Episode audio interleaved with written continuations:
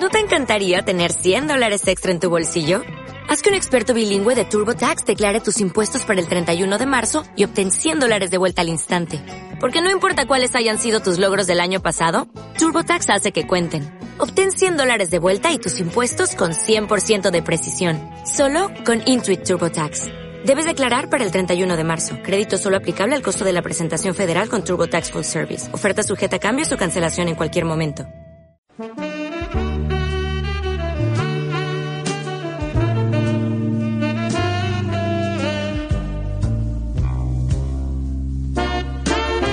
Este programa ha sido grabado por las alumnas más mayores del Centro de Educación de Adultos Montes Norte, Aula del Robledo. En él, nuestras alumnas nos relatan sus vivencias y experiencias familiares, así como recetas gastronómicas, refranes, dichos populares, etc.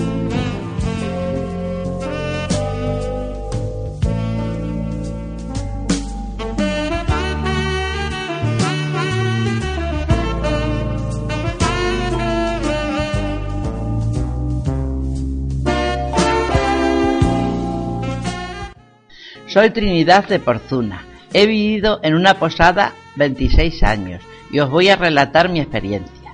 En los años 40 y 50 en Porzuna había dos posadas situadas una muy cerca de la otra, en la carretera de Ciudad Real, prácticamente a la salida del pueblo. Una era la posada del Curro y la otra la posada de los Mudos. En primer lugar, decir que una posada es una no es una fonda ni una casa de huéspedes. Se diferencia en el hecho de que en la posada se albergaban también a los animales. La posada de mis padres llevaban arrieros con sus carros y carretas y tartanas y galeras tiradas por unos burros que vendían cal, tierra blanca, de alcoba y piedra buena la usaban para pintar los interiores de las casas, melones, lebrillos, dornillos, orzas, pucheros, etc.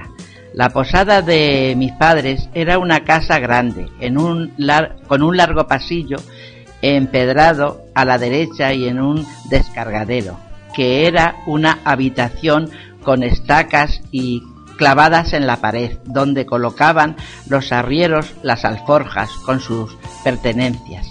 Había tres pollos alrededor de la lumbre y aquí dormían los arrieros, en sacos de paja. Los carros y las mercancías se, se pasaban al corral.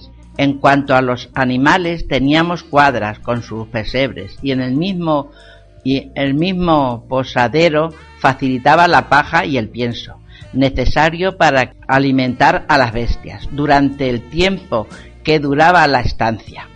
También venían algunas personas más señoritas, normalmente tratantes de ganado, que dormían en camas y comían en el comedor.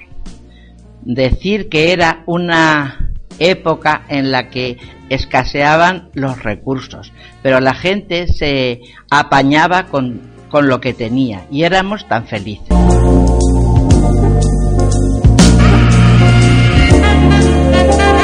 El día 2 de febrero se celebraba el Día de la Candelaria. Se hacía la torta de la Candelaria que la ofrecían las mujeres y luego la rifaba el cura con unas papeletas y el dinero se quedaba para la iglesia. Y también se, soltaban dos, se rifaban dos palomitos.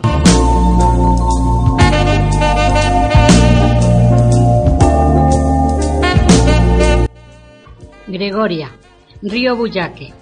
El Robledo es un pueblo de agua, pues está situado a orillas del río Buyaque, pero poco a poco se la están llevando, solo que dejan un chorrito, al cual llaman el caudal ecológico.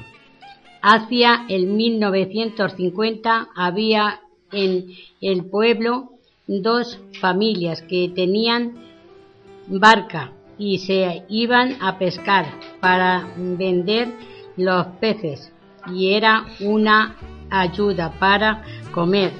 En el río se hacía, hacía con los frecuentes riadas grandes tablas, algunas muy hondas, como la tabla de la cogolla y la tabla del motor, donde, las, donde los pastores llevaban a sus animales al, al cesteo y las mujeres se iban a lavar la ropa con la piedra, la tajuela de, de madera y el jabón, jabón de sosa. Los niños lo pasaban bien, bañándose en esas aguas tan lindas, tan limpias y tan sanas, aunque algunas, algunos días para poder lavar había que romper el hielo y era mucho trabajo. Después tendíamos la ropa en las tamujas y había que recogerla y llevarla en barreños a casa. Había mujeres que se dedicaban a lavar la ajeno solo por la comida. Recuerdo que por la noche salíamos a coger cangrejos con cabezas de sardina pinchadas en un junco que colocábamos, dejábamos debajo de las coberteras con la poca luz de los farolillos y se cogían a mano. En esas épocas se desbordaba mucho el río y se juntaba el de, de las cañas con el río y el agua llegaba a todas las partes bajas del robledo.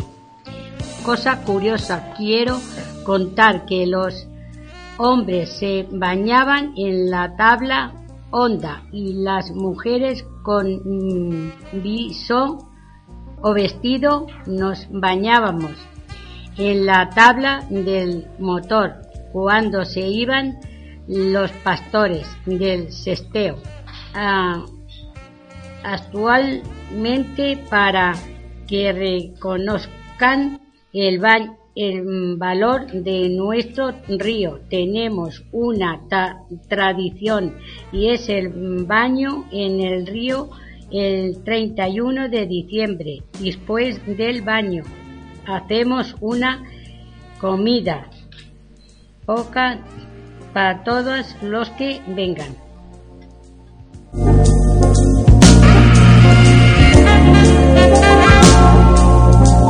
Que entonces bajaba el agua por ahí y que todo eso estaba sin casas, todo lo de la Juanica y todo eso era una cerca y bajaba el agua por ahí. Y entonces nos fuimos a la casa del tío Donato, que estaba más en alto allí detrás de la iglesia, por Donatín. Y allí se fue casi todo el pueblo a refugiarse, que aquello era lo, lo más alto. Que allí nació Leandro. Allí, en aquellos intermedios nació Leandro, ahí entre medias de toda la gente, claro, a ver, cuando le tocó. Así que y luego, ya cuando se pasó eso, nos vinimos. En que el tío Margarito había entrado el agua por atrás, por la fragua, entró el agua en el tío Margarito que nadaban los barreños y todo por allí. En casa de mis padres no llegó a entrar, pero en lo del tío Margarito sí. Y ya desde entonces empezó a acabar el río, a llevarse las casas. Empezó a, venía unas rías muy grandes y venía unos golpes de agua que caían panderones y bueno, casas y todo se llevaron allí. Que por eso pusieron aquí las bolsas esas y todos estos solares es lo que han rellenado de, lo que se llevó el río. Todos estos solares que hay aquí es lo que, lo que han rellenado de lo que se llevó el río. Entonces, ¿tú te acuerdas cuando poníamos las señales? cuando, cuando íbamos y poníamos señales al río y se ponía una señal. Piedras así, y, y, te ibas a tu casa y al rato volvías otra vez. Y ya se había tapado aquella señal y ponías otra. Otra, a ver. Y, y así no, nos, porque es que decía, cuando llegue la noche, el miedo era que llegara la noche, por el día parece que no teníamos miedo del río. con los faroles, para arriba y para abajo, a ver lo que crecía el río y. porque no sabía la gente ni dónde meterse. Con los candiles salíamos, con lo que pillábamos a, a ver cómo iba el río. Cómo iba el río, a ver. A ver si nos tenemos que. si- ¿Y para dónde tirabas? Si Alcobilla estaba. Claro, si el Covilla se llevó el, el río igual. Y La del 53 se Fortuna, lo llevó. Fortuna que antes si no se podía cortar por allí por, por a los mellitos y por ahí, si estaba todo cortado, estaba todo lleno de agua. Así que nos quedábamos aquí aislados. Aislados te quedabas. Y las islas más que nosotros. Bueno, las islas ya que. Mi padre decía que pedían auxilio en el 41 con un embudo. Sí, a ver, cómo no. Pues sí, así que se han pasado mucho las rías. Y luego ya las otras. Y luego ya las otras, esa que dice el del 50, pues esa también. Pues sí, cuando pero entonces esa menos, ya había casas mejores. pues, había casas mejores, no, pero también había casas con muy poco. A ver, fundamento, a ver, que se las llava, que la tía Baldomera y todo eso se lo llevó. Todas esas casas que hay desde lo de Pepe para abajo, esa se lo llevó, vamos, del bar de Pepe, como decimos. Todo eso se lo llevó el río. Entonces eso de- era de mis abuelos lo que tiene Pepe. Por de ahí para abajo se lo llevó el río. Todo no empezó a acabar y, y- y se quedó el, el río al borde de las casas. Mi casa que se pues se llevó- ah, la, se llevó la de la tía. Baldomera, se llevó la de la tía Rubia. Y muchas, varias casas se llevó. Y ya estaba, y lo de los margaritos, la fragua de los margaritos, pues ya estaba a- al borde de mi corral, del mío, del que Es que- tengo ahora. Por aquí es por donde más cavaba el río. Que por donde más cavaba, el Claro, río. Porque aquí estaba la sí. del tío Herminio, ahí un poco más arriba, y se la llevó toda. Aquí más arriba. Y los eneros y todo eso, pero eso es aquí más arriba.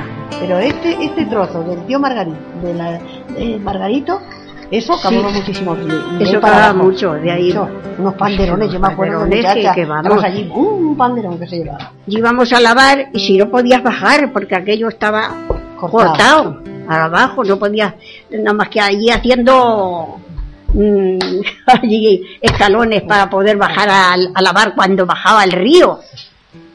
Que se llevaba hasta la ropa y el, ra- Que el jabón cuando había, acordábamos. entonces no teníamos en las casas Sí, más que el pozo, claro. en, en la que tenía pozo. La que tenía pozo, claro. Que a mis padres había pozo, pero luego yo cuando me casé no tenía pozo, tenía que ir al río o a carrear el agua a la casa. De todas formas, se lavaba siempre en el río Nicolás. Sí, claro. Aunque tuvieras pozo, yo no Sí, pero- costaba mucho sacar el agua.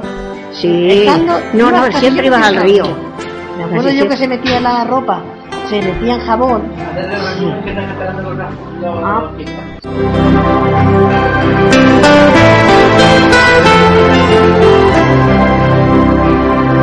Los gazpachos andaluces. Se hacen unas tortitas de harina, agua y sal en la lumbre, muy finitas, y después se hacen unos trocitos muy pequeñitos. Y se hace un bien un buen caldo de pollo, conejo y perdiz. Y se echa una cabeza de ajos y hojas de laurel y, to- y tomate. Y con ese caldo se cuecen los gazpachos con sal a gusto.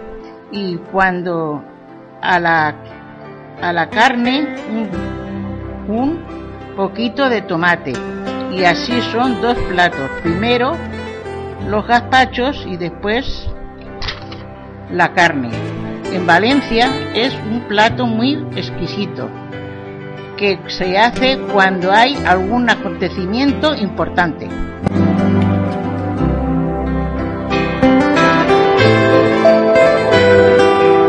Soy Isabel. Os voy a contar en un relato corto cómo vivíamos en casa de mis padres, en los años 50.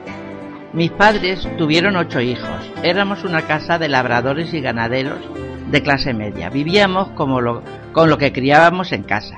Teníamos un poco de agricultura, cabras, ovejas, y trabajábamos todos, cada uno en lo que podíamos. Hacíamos buenas matanzas y sembrábamos y matábamos algún cordero, algún chivo que mi madre lo conservaba frito y en, en orzas de barro con el aceite. En la carne para el cocido se salaba. Casi todos los días comíamos cocido y almorzábamos migas. Y por la noche patatas guisadas o arroz. Conservábamos todos los productos de la huerta y las frutas las poníamos en almíbar para el postre en el invierno.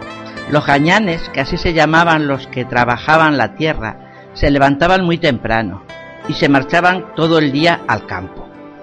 Venían por la tarde, noche, cuidaban los animales, cenaban y se acostaban muy temprano, y a las seis de la mañana se levantaban otra vez a empezar el día.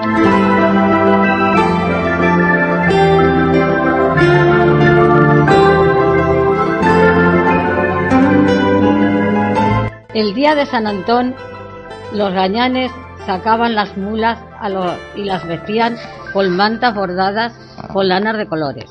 Les ponían los cabestros y las antojeras con unos espejos y campanillos y las llevaban a la puerta de la iglesia para que las bendiciese el cura. También las esquilaban y les hacían dibujos atrás para ver cuál era la mejor. Y por eso hay un refrán que dice la mejor mula sin manta.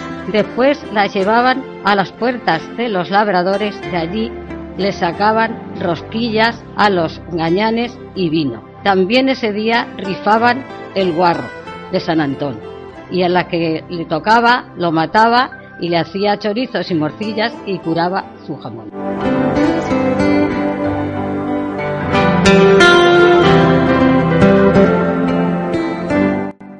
Torta de bizcocho, una docena de huevos, un kilo de azúcar, un kilo de harina, un limón, un paquete de gaseosas de papelillos, medio litro de leche, un cuarto de aceite y bien batido todo mezclado y puesto en el horno a una temperatura de uno de 175 o 180 y hasta está riquísima.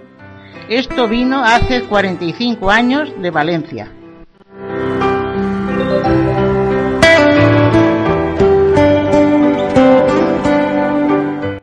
Un bien tiene y un mal escoge, por mal que le vaya, nunca se enoje.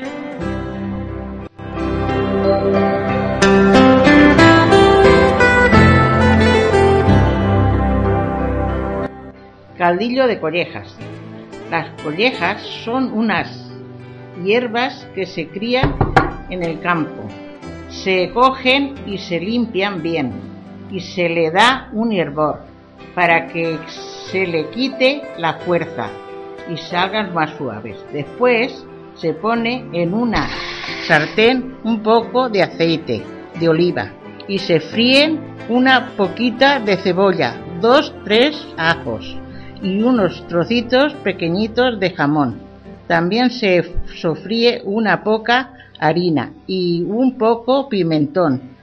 Y después se juntan las collejas y se echan unos cominos y cuando están un ratito todo cociendo se le echa uno o dos huevos escafados según la cantidad que haya y sal y al gusto de cada persona.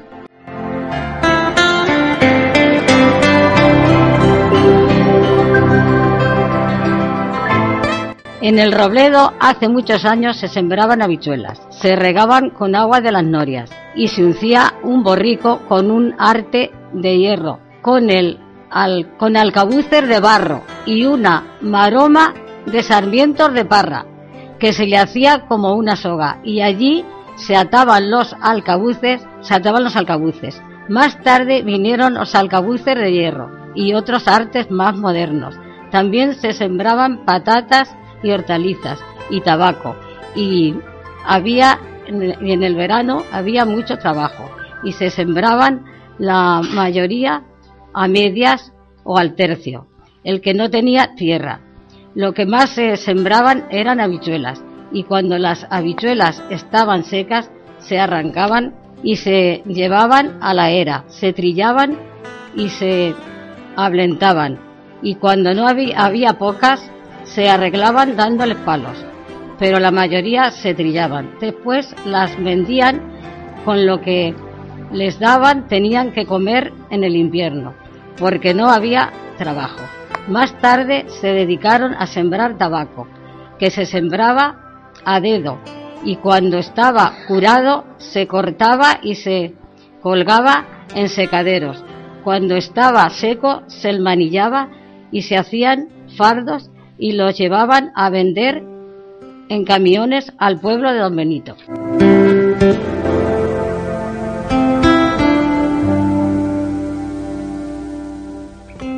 Pote aceitunero.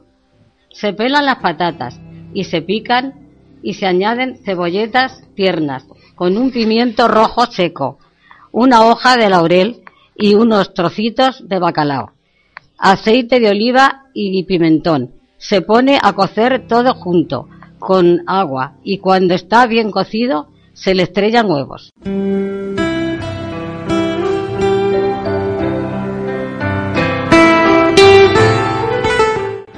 Los pastores de antaño, años 50. Los pastores vivían en una choza en mitad del campo. Cada mes del año les daba la atería, que consistía en aceite, tocino, garbanzos y pan, y ellos allí hacían su vida. Andaban todo el día con la mochila a cuestas. Luego llegaban al chozo por la noche y cenaban patatas guisadas o cocido, o sopas barrosas. En Semana Santa los amos los pasaban con los pastores y sus familias en, el chozo. Se comía potaje de garbanzos con bacalao y collejas y pelluelas de huevo y miga de pan. También tortilla y bacalao frito y rebozado, natillas, arroz con leche. En la primavera también se rabotaban las corderas eh, que es que consiste en cortar el rabo a las crías que se dejan para que sean ovejas de cría. Con esos rabos se esquilaban y se pasaban por la lumbre y después se lavaban y se hacía arroz con rabos y cardillos que también se cogían en el campo. Comíamos allí en el campo todos y los niños la pasábamos muy bien.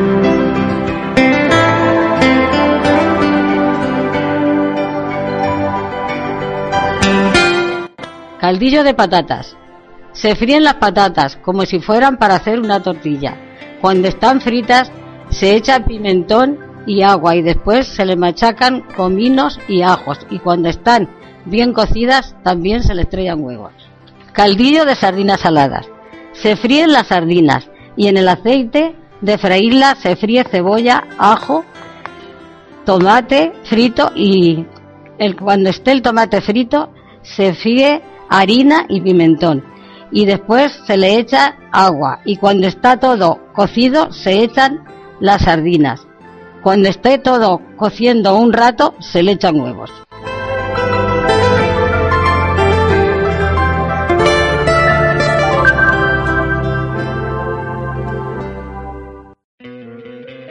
¿No te encantaría tener 100 dólares extra en tu bolsillo?